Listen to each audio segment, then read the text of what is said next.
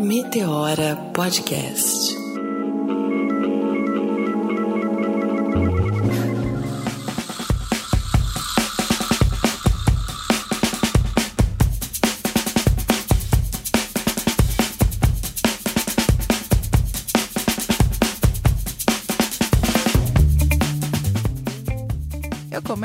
Começo, porque a Renatinha já estava aqui falando que vai colocar o dedo na ferida.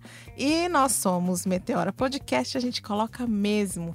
Eu sou Cris Guterres e tô aqui com a minha parceira. Salve, salve galera, Renata Hilário.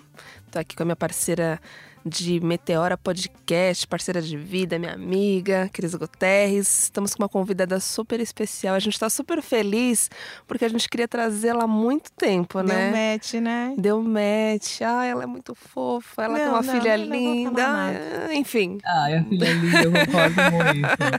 olha essa voz sensual, gente. Não, essa voz dela, socorro. Perdi pra ela, hein? É, mas ah, antes, da, antes da gente entregar ela para os nossos ouvintes, assim, esse presentinho embrulhado, a gente. Vamos agradecer a galera, porque teve o programa do Rincon, que foi um sucesso, Rincon Sapiência, e contar aquele segredinho que acho que a galera merece ouvir. Do programa do Rincon, Renatinha. O que, que Ah, rolou é do programa do verdade. Eu aqui olhando pra Cris. Que rolou? Tô curiosa. Você não tem noção do que Você rolou. não Quase que eu noção. chamei o nome aqui, não vou, não vou falar a, ainda. A, a ainda, Renata quase teve ainda. uma síncope, porque. Não, vou contar. Eu já posso sei o que aconteceu. Conta, conta a Você sabe, porque a gente já contou pra você? Você viu no, Eu nos vi. Você viu spoilers. nos, É, então, você- mas nem todo mundo viu. Que nós estávamos lá gravando com o Rincon, de repente ele vira e fala assim: então vai vir um amigo meu aí. E eu, olha, ele não vai incomodar, tá? Gente, vocês não estão entendendo vou, quem vou é esse botar amigo. ele ali. Ele falou assim: eu vou botar ele ali no computador. Aí eu pensei, você é um menino franzino, né? Imaginei a cena. Olha como a gente é, né? Imagina. Vai ficar ali no computador, mexendo nas redes sociais. Imaginei isso. Nada Gente, se vocês falassem que ia chegar um amigo e chegasse essa pessoa aí, eu ia ter um negócio, não, Não, ia a acabar. Renata A teve. gente teve. a gente teve, na verdade. Porque aí estamos lá conversando, eu e a Renata, bom, vamos fazer assim, vamos fazer assim. De repente, eu olhei pra porta quando eu vi o amigo era o Mano Brown. Aí eu fui olhar Mas pra demorou Renata, pra cair a ficha, Aí né? eu fui olhar pra Renata e falar assim: nossa amiga, o amigo é o Mano Brown. E a Renata tava estática. Imita Mas e aí, você fez aquela música do? Rincon. Ah, Ah, ah, ah. Mas vocês fizeram o quê? Vocês fizeram a- a- as equilibradas? Ah, tipo, Não, opa, tudo o bem? melhor, deixa Cris eu te tentou contar. manter a elegância. Eu virei, a Renata virou e já desesperada. Meu Deus, agora não sei o que. Eu falei, não, amiga, se segura. Amiga, não, calma. Mantenha a naturalidade. Nisso ela olha pro Mano Brown e responde pra mim. Desculpa, Mano Brown, não consigo manter a naturalidade. falei, ah, Brau, não dá, né? Não falei que assim tão fina. Eu falei, Brau, não dá. Não, Não dá, dá, pra não manter dá, a não. naturalidade. Eu sou sua fã, pô. Aí ele começou ele falou, não, normal, relaxa. Foi muito engraçado, assim. Foi sensacional. Não, eu- o melhor de tudo, ele assistiu o podcast inteiro, ele se Ele não foi pro computador. computador. Puxou a cadeirinha, sentou na nossa frente, cruzou os braços com aquela cara de mal. E, E assistiu tudo, riu nas coisas que achou engraçado, se emocionou com as coisas que ele achou que eram emocionantes. No final deu um baita de um feedback, veio contar das histórias dele pra gente, do momento dele, que co- combinava com o momento que eu tinha trazido lá na gravação. E a gente foi pra casa quase tendo uma síncope. Foi, foi histórico, né? Porque você fala, o cara que eu ouvi a minha vida inteira, nesses 30 e poucos anos, Muito, né? tá aqui na minha frente. Você deve ter passado por isso. A gente já Não, começou e a, gente- entrevista. Não, já começou a entrevista. Não, e- quando- E a galera não sabe com quem nós estamos É conversando. verdade, tô aqui falando há um tempão já. É porque ela é dona super. dos microfones, né? É, Gente. vocês já reconheceram essa voz? Eu Incrível. ouço- não, eu ouço a Robertinha, acho que desde que você começou no, na Eldorado. Contou o nome. Ah, eu já trouxe o nomezinho dela. É, Roberta tá aqui. Martinelli. Olá. Olá, Feliz Roberta. Muito bem-vinda. Finalmente. Finalmente. O Mano Brown foi lá no Eldorado. E eu Foi. fiquei super nervosa, porque era o Mano Brown. E pra mim ele nunca ia topar ir lá, e aí ele topou. E aí eu falei, ah, ele vai chegar com uma equipe gigantesca. É não sei sozinho. Chegou sozinho. Aí fui pegar ele lá embaixo, aí, oi, tudo bem? Meu nome é Roberta, não sei o quê. E quando o convidado chega, eu tento me aproximar. No caminho até o estúdio tem um caminho, Criar assim. uma conexão, né? E eu fiz várias piadas, tipo, umas das melhores, realmente. E ele não riu de nada. Ele foi meio sério. Aí eu fiquei meio, ixi, tá rolando, não vai rolar. Não vai rolar. não vai Aí comecei a falar do- de futebol, Ele é super sério, né? Super, não dava certo. Aí eu fiquei meio desesperada. Aí chegou lá em cima. Aí quando a gente tava entrando no ar, ele falou: dá tempo de eu fumar um cigarro? Aí eu falei. Dá, claro, faltavam tipo quatro Acende minutos. aí. Eu falei, dá, a gente se vira, vamos lá. E desci, fumamos rápido, voltamos, desci com ele, voltei. Aí começou o programa e ele falou, tô meio nervoso. Eu falei, Mano Brown, você tá nervoso? Não, eu tô nervosa, né? Tá de zoeira. Não briga aí comigo. foi. Mas eu fiquei tensa. E aí desenrolou bem? Aí desenrolou, ele tava ótimo, falou super bem. Ele é incrível, né? Ele é prof- Eu imagino que ele seja muito profundo, né? Super, ele fala, ah, ele fala muito bem, mas é isso, eu tava, meu, Mano Brown, eu só pensava isso, é Mano Brown, Mano Brown, Mano Brown. É, é, é muito incrível, porque ele construiu essa imagem que dá medo na gente. Então, na hora que ele entrou, eu falei, meu Deus. Acho que não é nem, não sei se é medo, acho que é lá, respeito, né? Respeito, né? Boa. Não é medo, é Respeito. respeito. É. É isso. Você respeita muito e você quer que ele goste Você de quer você. que ele goste de você. É. Ah, é. E você quer marcar aquele Não, momento que na você fala, é a ele oportunidade da assim, vida. Nossa, eu tô no mesmo momento que você e eu. Ah, ele Ah, vive as mesmas histórias que eu. É, porque a Cris estava comentando da, de uma viagem que ela fez e ele também falou que tentou fazer um resgate aí, visitando a cidade da mãe dele e tal. Foi bem nesse sentido, né? Pra quem tá ouvindo entender o contexto. É verdade, é verdade. Mas é isso. Então aí agora a gente começa uma com- campanha Mano Brown no Meteora. Então, não- vocês não, não falaram Mantivemos, sobre? a gente man- nós nos mantivemos finas. É, eu confesso assim que eu dei um mini gritinho, falei assim, a gente tem que fazer alguma pergunta pra ele, né? Aí a assessora do Rincon falou assim, dá uma segurada. Não, Agora não, não é esse o momento. Ah, mas tem que Ai, vir. eu- Não, tem que vir. Ele né? vai vir Não, agora. ele tem que vir. A gente, Acho que eu- vem. eu- Não, a gente, eu já comecei. a Eu fazer acredito. Mas vocês já convidaram. convites. Tá. Então, daqui a pouco. nesse- Daqui a pouco vem é, o sim, né? Daqui a pouco. Tem Daqui a pouco fé. vem esse sim. Demora, é, mas a gente mas é da vem. rua aberta. Sabe por quê? Hoje é dia de acorda amor. Você fica se envolvendo assim, daqui a pouco você é a terceira integrante do Meteora, viu? Só me, chama que eu venho. No dia do Gente Mano Brown, céu, posso Você até. já contou pra ela o nosso próximo convite? Uma mãozinha. É que a gente tá muito à vontade com a Rô, né? Não, mas não tem como não ficar à Não tem. vontade com ela. Desde quando você assiste ela, ouve o programa dela, você já fica. Se- eu, eu tenho esse medo, sabia? É, eu sempre acho isso. Quando você vai entrevistar uma pessoa, parece. Eu falo que é o, maior, o melhor jeito de entrevistar de tudo que eu aprendi era, foi na aula de palhaço.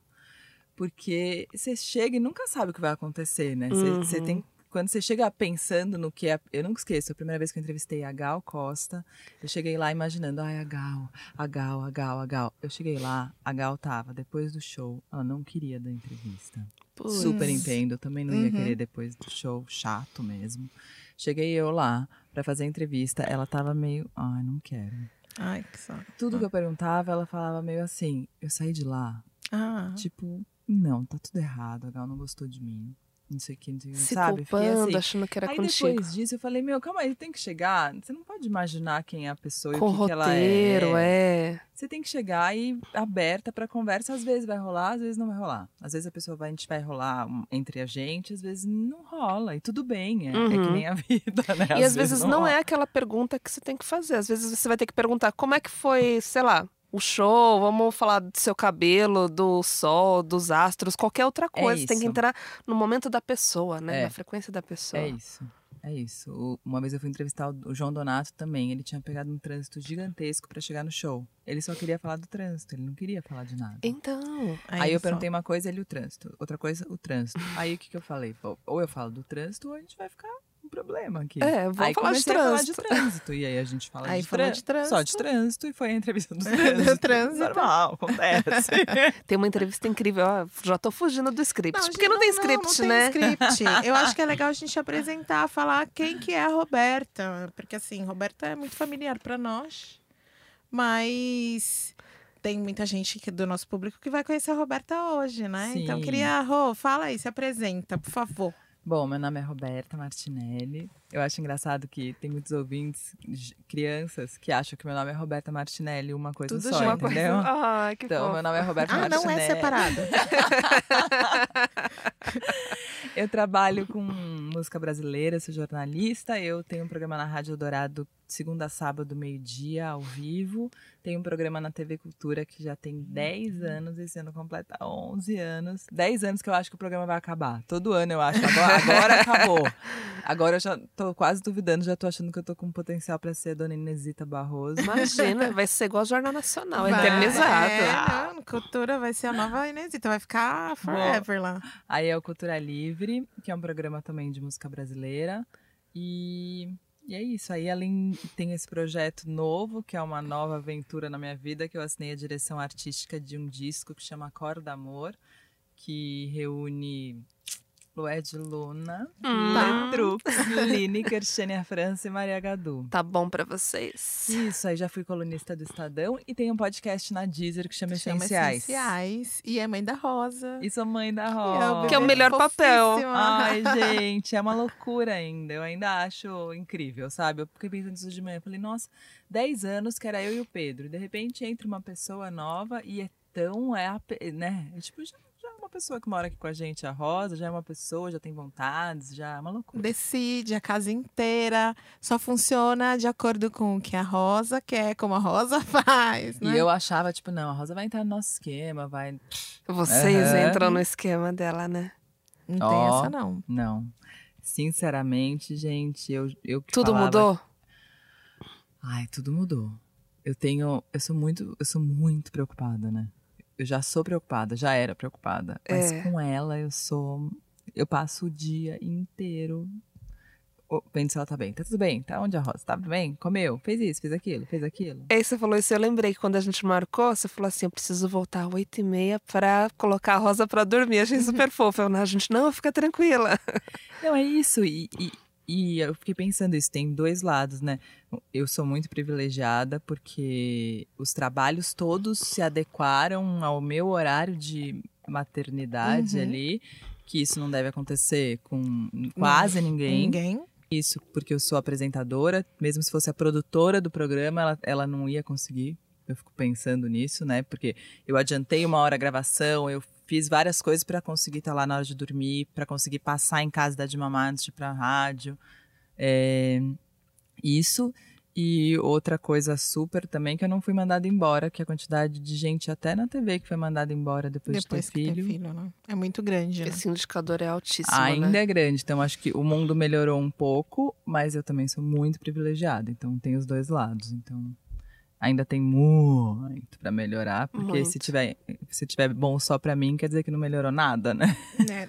Continuou, tá da mesma forma, talvez, né? Sim. A gente tava. A gente, na verdade, chamou a Roberta aqui para falar do trabalho Acorda Amor, pra gente falar de amor, de política, de música. E a gente já tava falando, a gente já falou de Mano Brown, a gente já falou da Rosa, a gente já falou. É, eu já ia puxar até outro gancho. Agora eu me segurei porque ela falou desse negócio da maternidade. Eu lembrei que a gente tá perto do mês aí. A gente tá no mês da Dia das Mulheres, que eu detesto essas datas comerciais, mas acho importante a reflexão.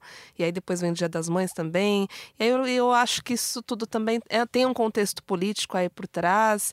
E aí a gente já comentou também que a Lued está grávida.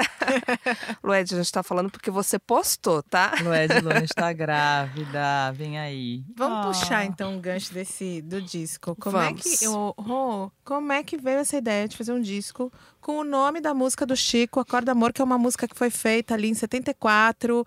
É uma música que traz todo um contexto político daquele momento de ditadura militar, de, de, de, de um grito por, por vida. Sim. É, o Acorda Amor, ele começou, era o Devanilson, que era programador do Sesc Pompeia, que morreu faz, foi no ano passado. É, o Deva chamou o Décio Sete, que é produtor do disco e já assina a direção artística junto comigo, ele é do Bexiga 70. E chamou ele que eles queriam fazer um baile de carnaval ou um baile pré-carnaval. E aí foram conversando, conversando e me chamaram para essa conversa. Eu falei, nossa, a gente vai fazer um baile cantando músicas de carnaval. O mundo tá muita coisa. Eu não sei se a gente não deveria cantar outras coisas. E a gente começou a conversar e resolvemos. E nisso o Décio já tinha a ideia de que o nome seria Acorda Amor. Que ele E tinha tido era- essa ideia, mas era um baile de carnaval. Esse já era. Já, tá, já estávamos no governo Bolsonaro? Não, estávamos no Temer. Uhum. Aí, recente também, não é. Não, era, e é, o, já, é, já era pra estar acordado, né? Já tá era. acordado antes, na verdade. Então, era pra acordar de outra coisa, né? Uhum. E aí a gente não só não acordou, como, sei lá, aprofundou o Dormiu sono. profundamente. É, aí a gente falando, mas tanta coisa, tanto grito, por que, que a gente não faz um baile é, pegando músicas é, que a gente precisa cantar hoje, colocar essas músicas no palco, porque é a nossa forma de luta, é a arte, né? A gente, como é que a gente vai fazer isso? Não sei o quê. Ah, beleza, então vamos fazer um baile político, vai ser o Acorda Amor. Aí começamos a conversar e chegamos nas cinco intérpretes, quem estaria ali e, e qual seria o repertório, isso foi se afinando com o tempo. Então, o que era para ser um baile de carnaval, e não é que um baile de carnaval não seja político, um baile de carnaval também é político, né? Uhum. Acho que até vendo a ocupação da cidade hoje em dia, tudo que tá acontecendo é super político. Mas no momento de idealização não tinha ainda essa ideia de ser político, ou já tinha?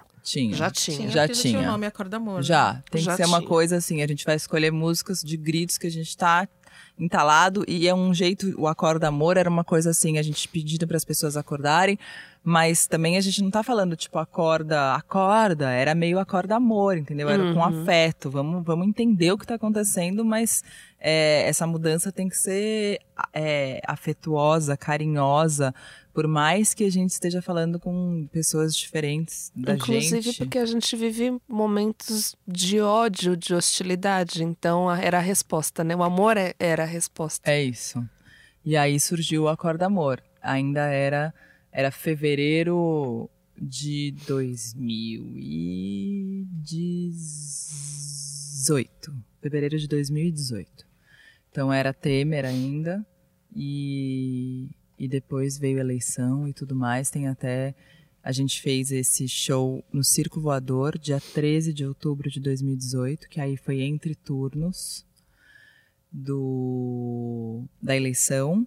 É, já era segundo turno, a gente estava indo para o segundo turno e a gente achou que tinha que fazer esse show de qualquer jeito entre turnos. E aí a gente fez dia 13 de outubro de 2018 e foi esse foi show surreal, assim. Eu não consigo nem lembrar desse show, porque é, quando a gente marcou, primeiro as meninas estavam com medo, a Gadu tinha sido ameaçada, Sério. então tava um clima horrível e aí elas estavam com medo de ir pro circulador. Aí a gente contratou até seguranças porque a gente ficou com medo que pudesse acontecer alguma coisa. É, Mas eu- pelo contexto mesmo que vocês já traziam, esse contexto político, a É. ameaça vinha nesse sentido? vinha, porque a Gadu estava muito envolvida politicamente, estava sofrendo ameaça na rua, estava preocupada de fazer. E aí eu falei, não, é, é justamente por isso, né? A gente tem que Uhum. fazer. A gente Sim. não pode ficar preocupado. E aí, até rolou um receio das meninas. Eu lembro que a gente tem um- até no grupo de WhatsApp. Será que a gente usa vermelho? E aí eu lembro que a Lued mandou um áudio que eu não esqueço, que foi decisivo, assim, que ela falou, gente, se a gente tá com medo de usar vermelho, é porque tem alguma Porque coisa tem alguma errada. coisa errada. Então, assim, a gente vai usar vermelho. É, porque tem que usar, então. A gente não vai chegar lá de branco porque a gente tá com medo de usar vermelho. É, porque sugeriram, ah, porque a gente não vai de paz, de não sei o quê. Tipo, não. Não, mas é. é.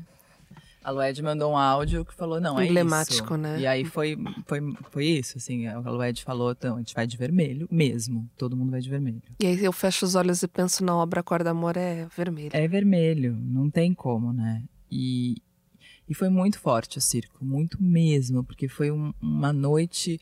é, aquela noite foi tipo uma noite realmente política que eu falei, nossa, a gente tá fazendo isso porque a gente acredita muito que a gente pode resolver tudo isso. É, as meninas estavam. Era o circulador inteiro gritando. E o gritando, circo, ele já tem esse, essa atmosfera, né? Ele A- tem uma história. Não, gritavam Haddad presidente, gritavam Bolsonaro, tchau, Suma. É, Foi uma loucura. Eu saí de lá achando que, que a gente ia ganhar a eleição.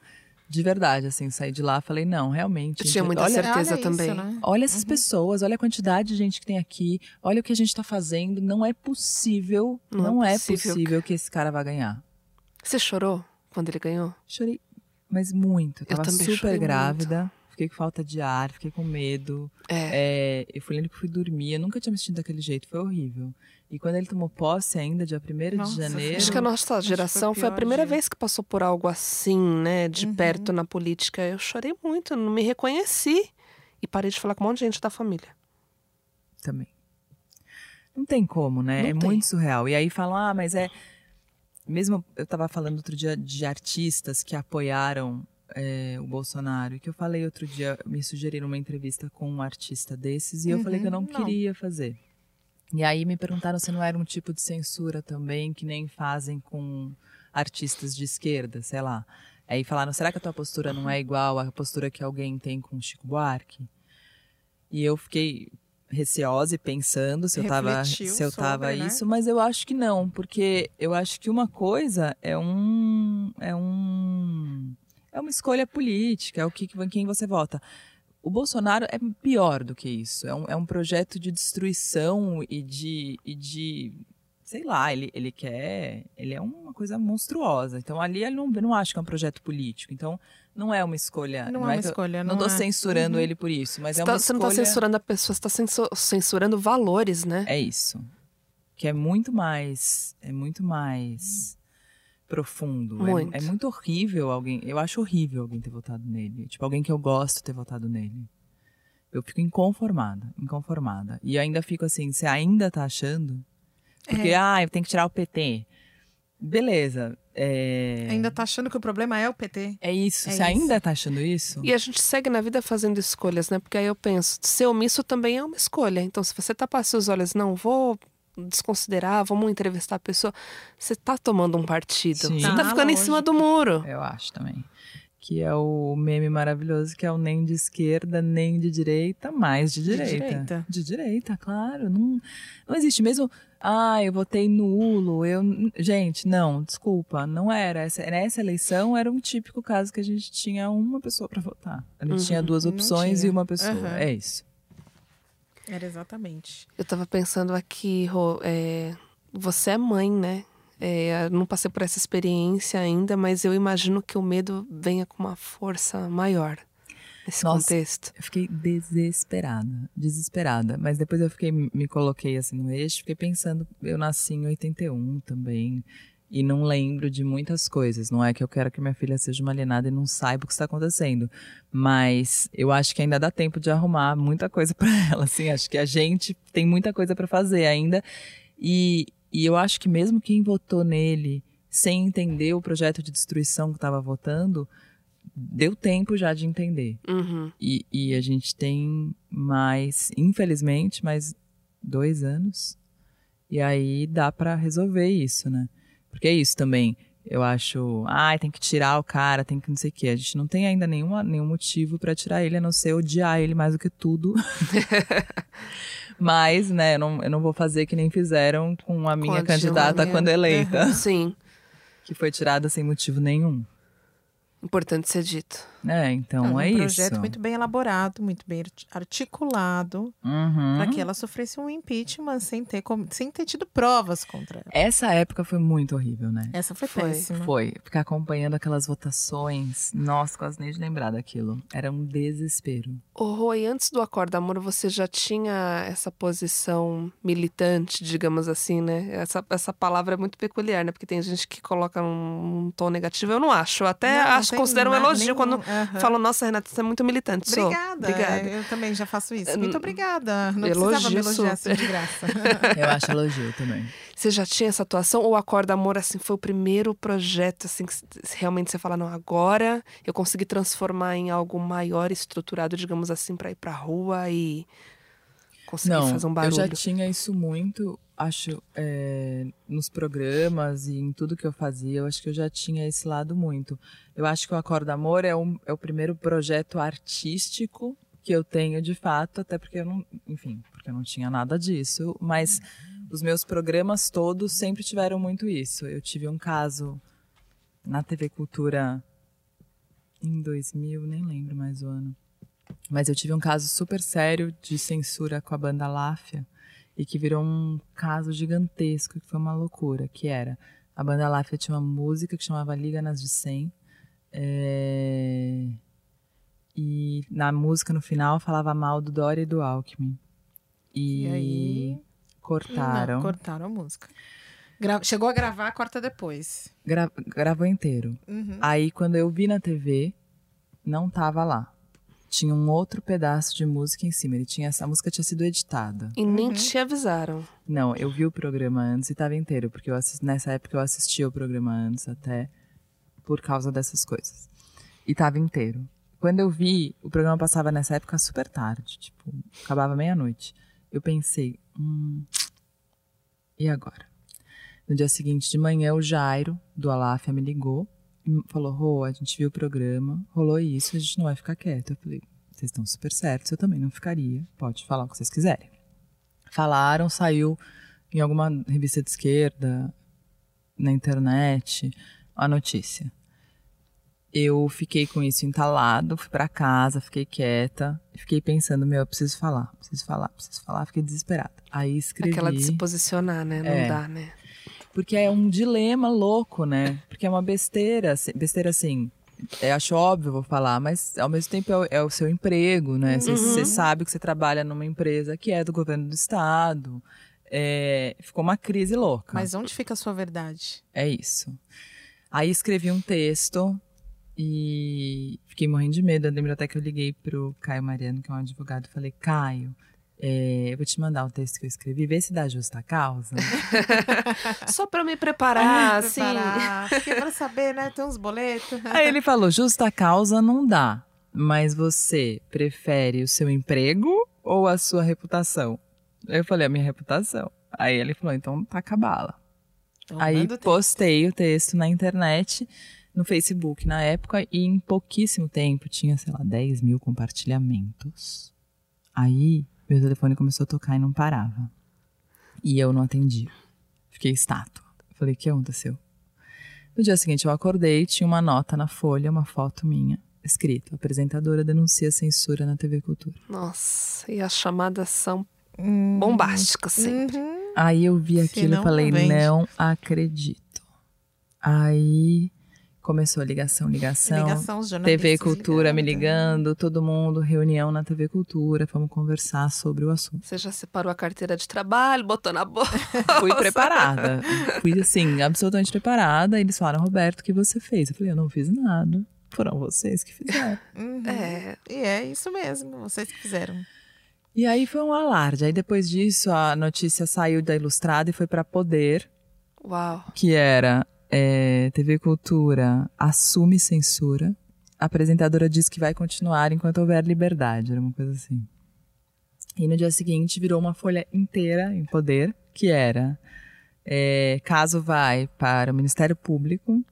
É, sobre o caso se pronunciam Paula Lavigne, Gregória do Vivier e Nossa, Marina fez um Persson. barulhão. Não, foi ficando, não Foi ficando parava. um negócio imenso. Ficou gigante. Em algum momento você se arrependeu ou Não. Você falou, é, era isso mesmo. Não, esse era o uma hora eu não queria mais tá, na, tá, na, tá, ne- tá no tema, assim, Uhum. sabe? É. Tipo, parem de falar de mim, me, me deixa, não quero falar, Não, com- não que quero Que é mais. violento, É. né? Todo mundo tá tentando te Muito. acessar. É. Mas, mas é isso. É, não é, não podia mexer na letra de uma música. Ponto. Não pode mexer na letra de uma música. E eu acho assim que se a TV Cultura tem algum problema com essas coisas, tem que ser falado antes pra banda. E se a banda topar, ela muda. Ela E- muda. E, ela não, faz, a, música.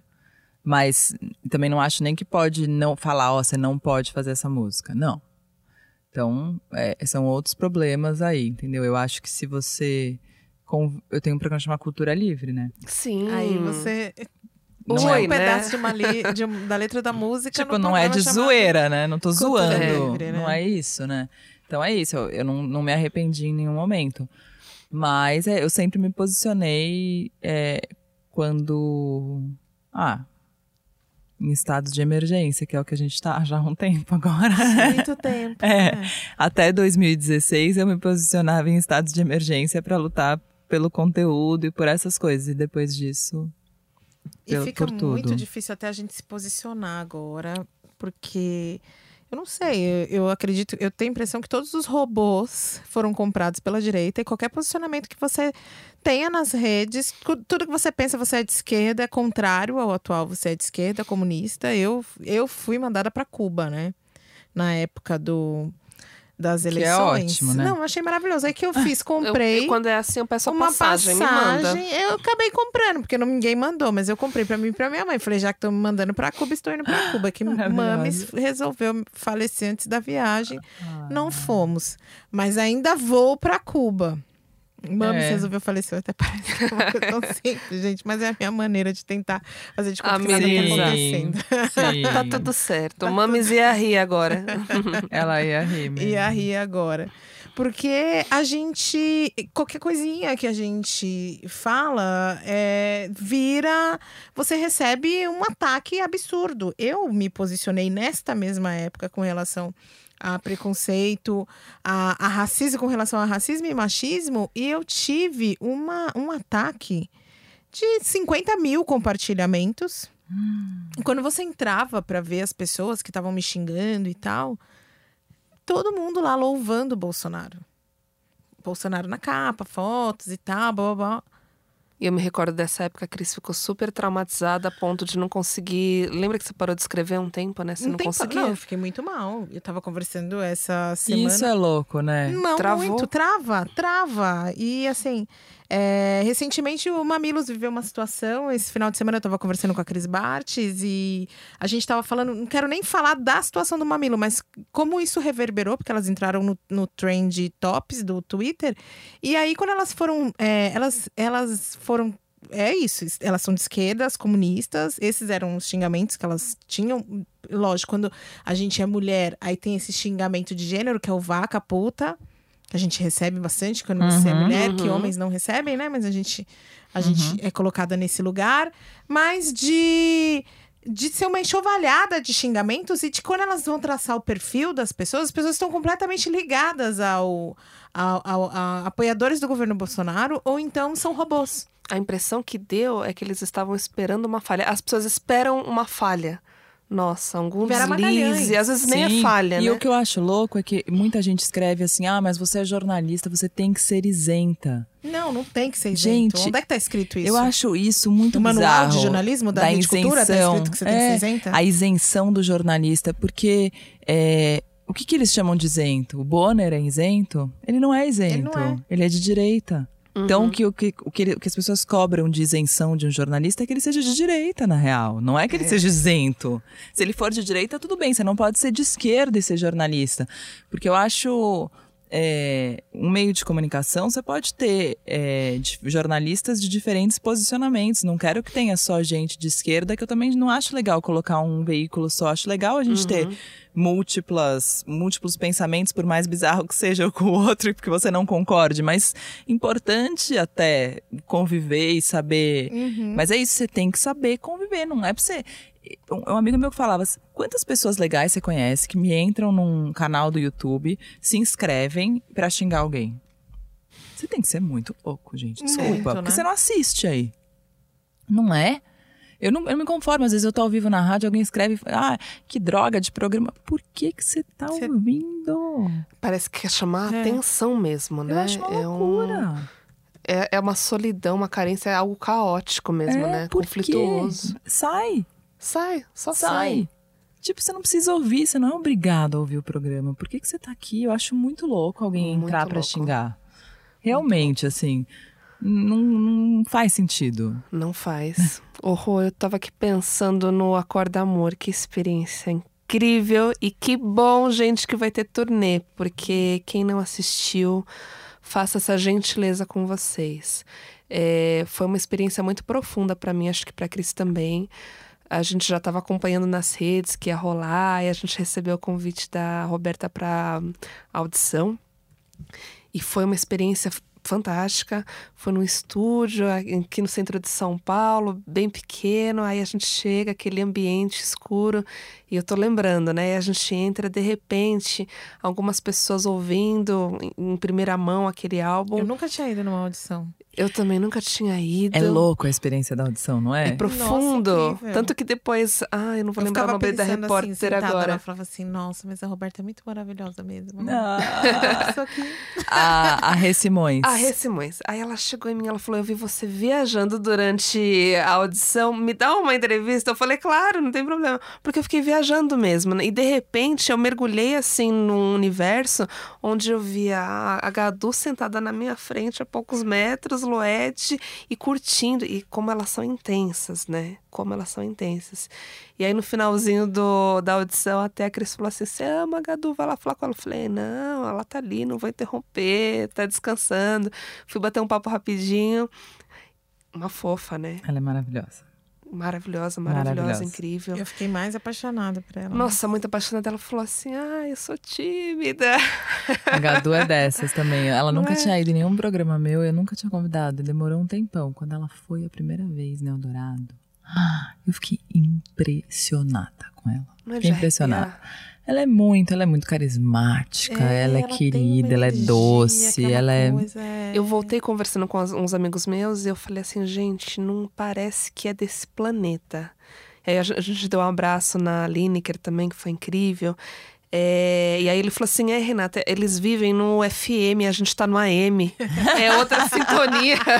Aí eu falei, acho que é isso, você conseguiu é isso. traduzir, é isso. É outra frequência. É outra frequência, A é muito frequência maravilhoso. É muito profundo. Então, essa experiência já foi incrível. Depois, o show. Porque não é um show, é uma experiência, né? É, e o que elas constroem ali também é. é... Sempre perguntam como escolheram, como vocês escolheram as cinco, como chegaram nelas. E é, agora que o projeto está feito, eu fico assim, eu posso inventar mil teorias. Ah, foi, foi muito claro, desde o começo eu achei que.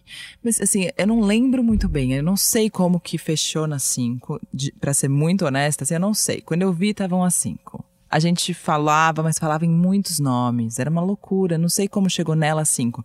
E aí delas cinco se darem tão bem. Porque elas poderiam não se dar tão bem. Exatamente. A sintonia faz toda a diferença. Porque né? são cinco artistas que estão bombando, né? Elas poderiam. O, o- parece que o Paulo Tran e a Fernanda Montenegro uma vez fizeram uma peça juntos. E aí um deles falou pro outro: por que, que a gente tá dividindo a bilheteria se a gente pode ganhar a bilheteria inteira? E elas cinco são meio isso, entendeu? Por que, que elas estão dividindo a bilheteria se elas podem ganhar a bilheteria inteira? Mas é porque o propósito é maior, né? É, e elas, elas juntas, não sei, elas, se ela realmente rola um negócio de bruxaria ali que a gente brinca. Pois vira um é. ritual e, e, e elas, cada uma começa a desempenhar um papel e elas, elas funcionam bem juntas. Eu falo assim, é difícil juntar elas, porque mil agendas, mil coisas, não sei o quê, elas esquecem, sabe? Esquecem, assim, do poder daquilo. Mas quando ela, quando, quando encontra, pfiu, entendeu? É três minutos já rolou. Flui. Ai, é o que a gente sentiu no show. É isso. É, é- o grande trabalho é trazê-las, é, é juntar as energias. Juntou Depois que juntou, superpoderes rolou, E assim. foi isso que a Gadu falou mesmo na audição. Ela falou assim: "Ai, vocês perceberam que é uma bruxaria que rola ali? Eu não sei, é um axé, é uma energia. Incrível demais. É, é isso. E a gente percebeu. É muito forte mesmo, elas cinco. Eu acho que desde que saiu no, no Spotify o disco, eu acho que eu não passei nenhum dia sem ouvir uma música do disco de lá pra cá. E é muito, tem muita música, né? E mesmo Não, muita, eu ficava, ah, a gente pode. Será que E a gente tira pra fazer? Não sei o quê. Mas é isso. É um disco. É, as pessoas falam, ah, mas vai gravar um disco de versões, não sei o quê. Mas eu acho que o mais bonito do Acordo Amor é que ele é um retrato de um momento político. Uhum. E, e no show eu falei isso muito, porque o primeiro dia de show aqui em São Paulo, no Sesc Pompeia, cá entre nós, a gente não gostou muito, a gente, a equipe, a gente saiu todo mundo meio transtornado. A Roberta preocupada, chega. É, eu sou É. muito. Mas por quê? Preciosismo mesmo de querer ajustar detalhes? Não, eu achei que tava meio solto ainda, tava. Tá. é, Eu acho, até acho até que o propósito do acorda tava meio perdido no primeiro dia. E a gente ah, enfim, é muito tempo, fica muito tempo sem se ver, na hora de fazer, não existe ensaio geral, né? Uhum. O ensaio geral é o primeiro dia, então você saca ali e sintoniza as coisas tudo no primeiro dia. Então, eu não gostei do primeiro dia, acho que algumas delas não gostaram, outras sim, mas eu achei o primeiro dia estranho. A plateia adorou e tava tudo bem, mas é, eu achei que tava estranho. E no segundo dia, eu pedi para as pessoas chegarem, se dava para chegar uma hora antes, que eu queria mexer em umas coisinhas, em fazer- passar umas passagens. E aí eu peguei o microfone e comecei a chorar no, no- na hora que eu tava falando, que eu falei, gente, a gente tem que. Eu, pra mim, assim, é, é claro que é um espetáculo, é claro que a gente tá preocupado em tá bonito, é claro que a gente tá preocupado em tudo, todas as coisas saírem boas. Mas o propósito inicial desse era, é, é o que a gente viveu no circo voador. É que lá a luta estava muito mais na frente do que qualquer coisa, porque a gente estava num momento muito urgente. Muito urgente. O que é preocupante, porque a gente se acostuma, né, com o momento. Agora a gente acaba. A gente se acostuma. E esquece um pouco. Aí eu falei, mas o, o motivo principal disso tudo é o mesmo, é aquele ali. É por que, que a gente tá cantando essas músicas. A gente tava juntos porque a gente acreditava que esse show era importante, era um retrato importante do que a gente tava passando. Então é isso que a gente tá fazendo aqui.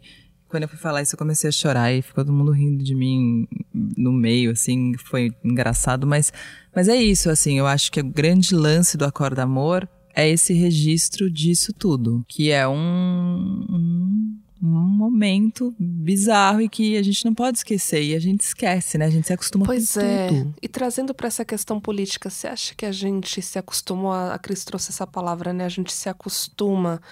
É, e eu não sei, às vezes eu tenho a sensação que a gente tá, paralisou. Você tem essa percepção também? Meu, eu não, é isso. A Regina Duarte tomou posse ontem, anteontem, do dia da gravação aqui do podcast. E ela fez aquele discurso bizarro. E sei lá, e, e a gente já. É tanta E coisa num outro louca. momento e- a e- gente é tanta ia pra coisa. rua, né? É. A gente não vai. A Não, gente. a foi pessoa- o mesmo dia da banana. É. O dia da posse da Regina, daquela situação. Parece um, filme. É de um terror. despenhadeiro, assim, uma é, coisa. O é dólar meio- lá em cima, o PIB lá embaixo, e aí de repente aparece aqu- aquela situação, a Regina Duarte. Eu, eu acho que a gente fica até sem saber como reagir. Eu acho, vai passando de todos os limites, assim. E se fosse isso com o Lula no poder, Nossa. o país tinha parado. E é meio isso, é acorda amor, eu tive um pesadelo agora. É um pesadelo, gente. É tipo, não dá pra acreditar. E a gente e a gente se acostuma com tudo. Eu acho que a gente se acostuma com tudo e nisso eu me incluo. E rola uma impotência também, vendo tanta coisa bizarra. O que, que eu vou fazer agora, gente? Qual é né? a gente, a passo, gente foi né? para tanto, a gente foi tanto pra rua já. E- é, E e- e o que, que a gente faz mais, né? A gente tem que. Como é que para isso? Não, não sei o que fazer. E é isso, assim, pra mim a, resposta que, que podia ser dada pra mim era o o- amor naquele momento. É um pouco, é, não vai mudar o país, infelizmente, mas é um. Ai. E não quero dar spoiler para quem não assistiu ainda, mas é, durante o show tem alguns textos de reflexão, né? Que, nossa, me marcaram muito. Muito. São muito profundos. E é, acho que é esse despertar, né? Por isso que eu insisto, assim, não é um show, é uma experiência que faz eh, de verdade, assim, transcender.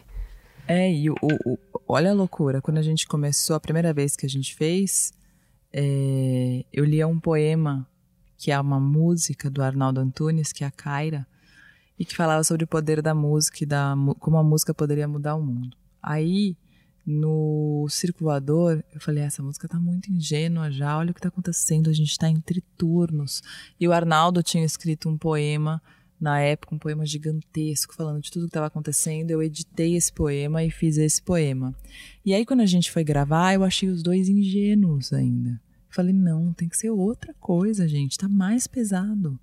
Aí eu falei com o Edgar e falei, Edgar, comecei a trocar mensagem com ele, falei, Edgar, eu queria uma coisa assim, assim, assim, assim, assim, assim, que no, a princípio eu ia gravar. E quando ele me mandou o áudio no WhatsApp, eu falei, Essa é a voz dele. E aí saiu você. Sem Preguiça pra fazer Revolução, É. que é a última faixa É. né, do álbum. eu falei, tem que ser ele. Eu adoro, eu fiquei procurando na internet até, porque eu queria a letra. Ah, tá aqui, ó. Eu fiquei procurando. Aí Eu achei só a gravação, que eu ouço É. também muito. Tem aqui, ó. Você vai falar pra gente, você vai ler. Olha, eu vou Eu? até chorar. Ela podia ler. é. Será? Se Aham. puder, né? Se puder, Vamos. vai ser lindo. É, sem preguiça pra fazer revolução. Acorda, amor. O teto vai cair em cima de você. Sai logo da cama, vai, vamos lutar. É preciso se movimentar e encontrar frequências parecidas e equalizar todas as estratégias possíveis para que as nuvens não parem de chover. Chover o suficiente para lavar o sangue do asfalto e as crianças soterradas de lama. todas hipnotizadas no futebol. Chile campeão mundial. Ninguém faz nada, só observa. Eu só olho, tu só olho, nós oleosos debaixo do sol. E o poeta faz a poesia, e a atriz atua uma preta favelada que não atura mais a sirene intolerante da viatura. E a cantora entrega uma canção que esfrega na cara do cidadão a questão. Por que tu preferes o lugar de plateia, assistindo o seu lar todo sucumbir, se podes tomar o protagonismo e arrancar a cabeça do vilão? Os nomes já foram dados aos bois, todo mundo já sabe bem quem foi. Não adianta mentir. Só que continuamos imobilizados com medo de perder nossos imóveis, familiares e a liberdade que nunca foi nos dada. O que causa mais impotência? O seu cigarro ou a sua religião? Cuidado com a sua convicção. Acorda, amor. Nos dias de hoje, rimar amor com democracia é rimar amor com ficção. Uau! É isso, né? O Não que adianta. causa mais impotência? O que te causa mais impotência, É. né? Isso ficou. Quando ele me mandou o áudio, eu falei, eu falei, Edgar, legal, mas é você que grava, não sou eu. Não sou eu, né? E aí a gente foi pro estúdio, gravou várias vezes e eu usei o áudio do WhatsApp. É? Ah, ah, ok. Você a gravação que tá aqui no meu WhatsApp. Que E tem manda. coisas que sai perfeito no. Porque- Assim, né? Sem muito É, roteiro. porque isso depois começa a dirigir, fala mais assim, fala mais assim. E aí Aí não fica, não, não, não é a mesma espontaneidade. você vai endurecendo, né? Aham. Acontece comigo, acontece com todo mundo. Com aí todo eu mundo. percebi que. que eu falei, ai, o áudio do WhatsApp, vamos. Tá, tinha um chiadinho ou outro, mas deu certo. Uma vez ouvi uma frase que eu sempre uso. Às vezes o preciosismo mata a espontaneidade, né? E a gente tem que deixar fluir, tem que deixar o coração falar muitas vezes. Eu estava aqui pensando, é, todos nós, né, temos, devemos ser protagonistas das nossas vidas. E talvez a gente que escolheu trabalhar com, com comunicação, a gente carrega esse, esse papel, ou pelo menos essa vontade muito grande dentro da gente de fazer a diferença minimamente, né? E aí eu penso, se eu partir daqui amanhã, alguma coisa tem que ter feito, minimamente alguma coisa tem que ter feito. E não sei, acho que é uma reflexão mesmo do que, que a gente pode se unir para fazer essa mudança. Sim, e o que, que a gente Pra pode ontem. fazer, né?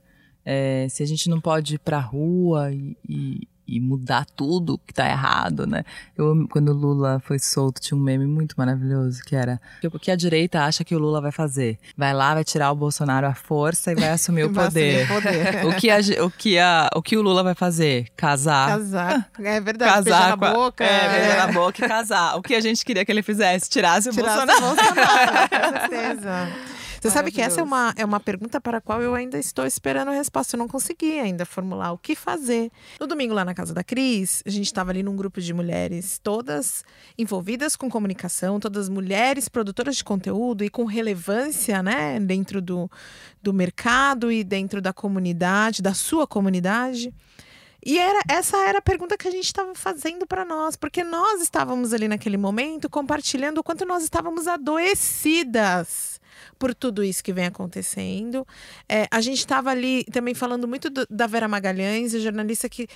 A, a Vera tá adoecida, tá mal, tá doente com toda essa situação que foi acontecida. Como é que a gente não pode se posicionar em momento algum? A gente é completamente atacada.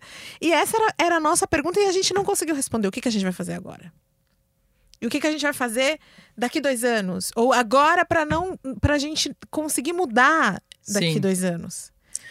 Sim, e esse lance todo também, eu acho tem esse, essa coisa política e tem também o lance do cancelamento que está acontecendo muito, Forte, né? mas que deixa qualquer comunicador é, morrendo de medo Não, de ser do- cancelado De ser qualquer. cancelado. Gente, eu acho, eu tenho paranoias, assim, tipo, me convidam pra fazer um negócio eu fico, não sei se eu devo ser acei- aceitar, talvez eu seja cancelada, talvez não sei o que lá, talvez. E, e- e, poxa, você tem que ter. é, Todo mundo erra, assim, a gente não precisa cancelar uma pessoa porque ela errou. Existem níveis, existem. Enfim. Mas vira um pouco muito o, o Black Mirror, né? Que a pessoa, tipo. e É, a pessoa te apaga.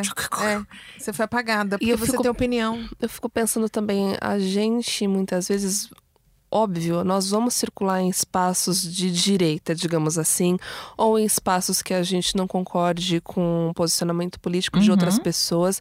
Vamos ter que interagir, vamos ter que trabalhar com essas pessoas ou dentro dessas instituições, às vezes sem saber, às vezes sabendo. E como que a gente pode usar isso a favor da coletividade mesmo? Porque uma hora a gente vai ter que conversar.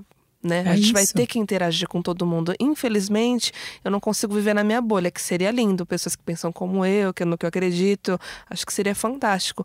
Mas a gente vai ter que atravessar essa linha, vai ser espinhoso, vai ser difícil, mas é só por aí a mudança, penso eu, né? Não sei se eu tô sendo ingênua. É, e eu acho assim, muito, muitos, muitos ouvintes, muitas pessoas me escrevem, me escrevem falando, Roberto, eu não concordo com sua posição política, mas eu admiro o seu trabalho. Eu acho admirável. É, isso Uhum. é o que Eu a acho gente espera, admirável. É Eu- respeitoso, né? É, respeitoso e eu acho até louco, porque eu acho meu, meu posicionamento muito forte nas músicas que eu toco, em tudo. Eu acho até estranho uma pessoa gostar do meu trabalho. Né? Não concordando com o meu posicionamento político. Mas eu acho, pô, é isso, entendeu? E, e como, como a gente faz, né? Eu fico fazendo esse exercício. Nem todo mundo que votou no Bolsonaro é uma pessoa horrível. Tem muita gente que não sabia o que estava acontecendo. Tinha gente desinformada. Tinha gente que estava sendo enganada, achando que isso ou igual aquilo. Então eu acho que a gente tem que conversar, até que rolou aquele movimento no, no- bem perto das eleições né? do vira-voto e que eu achei bonito aquilo, achei que tinha poder, potência aquilo. Infelizmente não deu certo, mas eu, pô, eu falei, ah, meu, a galera vai conseguir A galera fazendo votar isso. com livros, né? Vocês foram votar com eu fui livro? votar com livro. Eu fui. Eu fui votar com Eu livro. fui também, não lembro que livro que eu levei. Eu fui eu levei vota- Sueli Canedo. Eu levei, eu levei Angela Davis. Eu não lembro o que eu levei. É. Grávida. Não vou lembrar, eu tava grávida. Ah, eu tenho foto. É, Eu vou vamos olhar a achar. foto. É, vou Ficou eu curiosa agora. Fiquei curiosa. É. Mas. E, e foi louco, porque na on- aonde eu votava, não tinha quase ninguém com livro. E aí, quem tava com livro, ficava todo Ficava mundo todo mundo olhando até com meio- uma é. cara, tipo, olha essa pessoa. E aí a gente achou três pessoas com livros. Tava eu e o Pedro, meu companheiro, a gente achou três, a gente tirou foto, se abraçou. Foi tipo, olha, uma família, é, olha a nossa família aqui. turma. E aí a gente se abraçou e ficou numa coisa. Então é muito louco isso, porque a gente vai ter que conviver, a gente tem que conversar. Ser estratégicos, né? E é difícil, momento. é difícil pra gente também, eu acho. Porque é isso, né? O que eu falei, é mais do que uma posição política, né? Quem continua concordando com ele, pra mim, são tipo, nossa, que pessoa. Pessoa. Não, ah, nem me fale. Né? E, e acho que também em alguns caminhos, assim, é rede. Se você puder levantar alguém, se você puder puxar alguém, melhorar a vida de alguém, seja oferecendo um emprego, seja. é, esses dias achei lindo, assim, uma. Eu faço parte de um grupo de publicitários e uma menina falou assim: Ah, eu queria tanto fazer um curso. Alguém tem uma indicação, sei lá, pelo YouTube mesmo, algo de graça? E alguém se posicionou e falou assim: Eu pago esse curso pra você qualquer coisa. Se você puder melhorar o mundo, o mundo de alguém e se você estiver numa posição de liderança, aí é sua obrigação. Né? Porque Sim. essas posições de poder você tem que fazer a roda girar. Eu estava conversando só para finalizar, porque o Raul vai matar a gente. A gente sempre fala do Raul aqui, é, que está estourando tempo. Mas eu estava conversando com um diretor de uma grande empresa de comunicação, não vou citar o nome, e ele falou assim: a gente estava nesse papo, né, profundo. Ele falou: é, Renata, eu, eu, na minha posição de diretor da América Latina, a estratégia que eu adotei foi agir silenciosamente com essas pessoas em cargos acima do meu, inclusive, de liderança, CEOs e tal, que eu sei que tem um posicionamento conservador, de direita, enfim, e eu não posso falar com aquelas palavras, mas para eu conseguir aquilo que eu quero, então eu vou ali nas entrelinhas silenciosamente e consigo fazer a mudança aos poucos. Difícil, mas é assim. Então, perceber os lugares que a gente está e, e ir calibrando, né? Aqui eu posso falar, aqui não, mas nunca deixar de agir. Não sei se é, não tem resposta para isso. Não, mas é isso. a vida, né? É, a gente tem que ir vivendo e testando as coisas. E acho que realmente é isso. Outro dia, é uma besteira isso total, mas eu tava fazendo exame de sangue aqui na Angélica e tinha uma senhora e é, o plano não cobria um dos exames de sangue. E ela debatia com a moça sobre isso e não sei o quê. E eu pensei, vou pagar o exame de sangue. Mas depois pensei, não, será que eu devo? Fiquei com essa crise. E enquanto eu pensava, uma outra mulher levantou e pagou o exame de sangue. E eu fiquei, nossa, que legal que ela levantou e pagou o exame de sangue. Eu fiquei encantada pela mulher, mas me passou pela cabeça, depois falei, não, acho que eu não devo. Será que eu devo? Não devo? Fiquei na dúvida, fiquei em crise. Falei, não. E a mulher foi lá, levantou e pagou. Eu falei, poxa. Ela falou, Bacana, não dá, né? né? Ela é uma senhora, vou mandar ela pra casa, deixa ela fazer o exame, eu pago. Olha só. Ótimo. Aí eu fiquei, ah, é isso, assim, são pequenas Uhum, coisas são que a pequenas gente pode coisas. mu- ir fazendo. Muda a vida de uma pessoa, a gente nem imagina. É Salva isso. vidas. É isso. Ele, meu, eu tô, tô até com dor no coração, porque não a gente quero precisa terminar. deixar a Roberta Não embora, quero mas ela tem também. que botar a Rosa pra dormir. Mas eu vou voltar com o Mano Brown. Vocês ouviram, hein? Isso foi uma Ela promessa, Roberta. Isso foi Isso uma, um presságio? Um, um convite. Vocês me convidem, vai ser. É, lembra? Tá a gente vendo, Brau? agradecer o convite, gente. o Ah, com você. Obrigada. Tá aceito, Roberta- tá é, a aceito. gente aceita. Viu, Roberta é Brau? te Eu posso fazer até eu só fazer os vídeos. Eu fico. Eu acho que você- talvez você vai precisar entrevistar, porque eu, eu acho que eu vou ficar Vai tão ficar nervosa. A gente vai travar, nervosa, aí você travar, Gente. É... Mas obrigada, eu amei. Juro, amei o convite, amei desde o honra. começo. Tô muito feliz. É, A gente se conheceu num, num evento, evento do Mídia do Mídia Ninja. Bem de esquerda. É. Super de esquerda. a Renata quer Mas- sentar na mesa com você e eu cutucando a Renata. Fala pra ela, Renata, fala pra ela que eu sou. Olha, mas foi das melhores coisas, assim, foi conhecer vocês naquele evento. Foi Então, muito fiquei incrível. super É feliz, verdade, sou amiga de grata. esquerda, total. Foi um evento muito bacana, né? É. Assim, um movimento também, né? Foi um Super. movimento do Mídia Ninja bem bacana. Acho que é isso, é unir forças, né? Pra gente foi uma honra te Toda conhecer. minha. É, eu o acredito- convite. Eu acredito nos grandes encontros da vida, né? E, e sem É. demagogia, assim. Total. E, pra gente foi você foi sorte, isso. sempre foi orixá, né, amiga? Sempre. Obrigada, tô feliz demais de estar aqui. Contem comigo sempre. Vai voltar sempre. Ah, isso eu quero. Brau e Roberta, no Meteoro, aguardem. Muito obrigada, gente, pra quem acompanhou até aqui. Vocês já viram que 2020 promete. Nossa line-up tá que tá, hein, Cris? Não, aqui, filha, só toca coisa boa. Só coisa boa. Só toca top. Só toca top. top. É. Odeio esse nome. Um beijo, gente. Até a próxima. Beijo. Beijo. Tchau.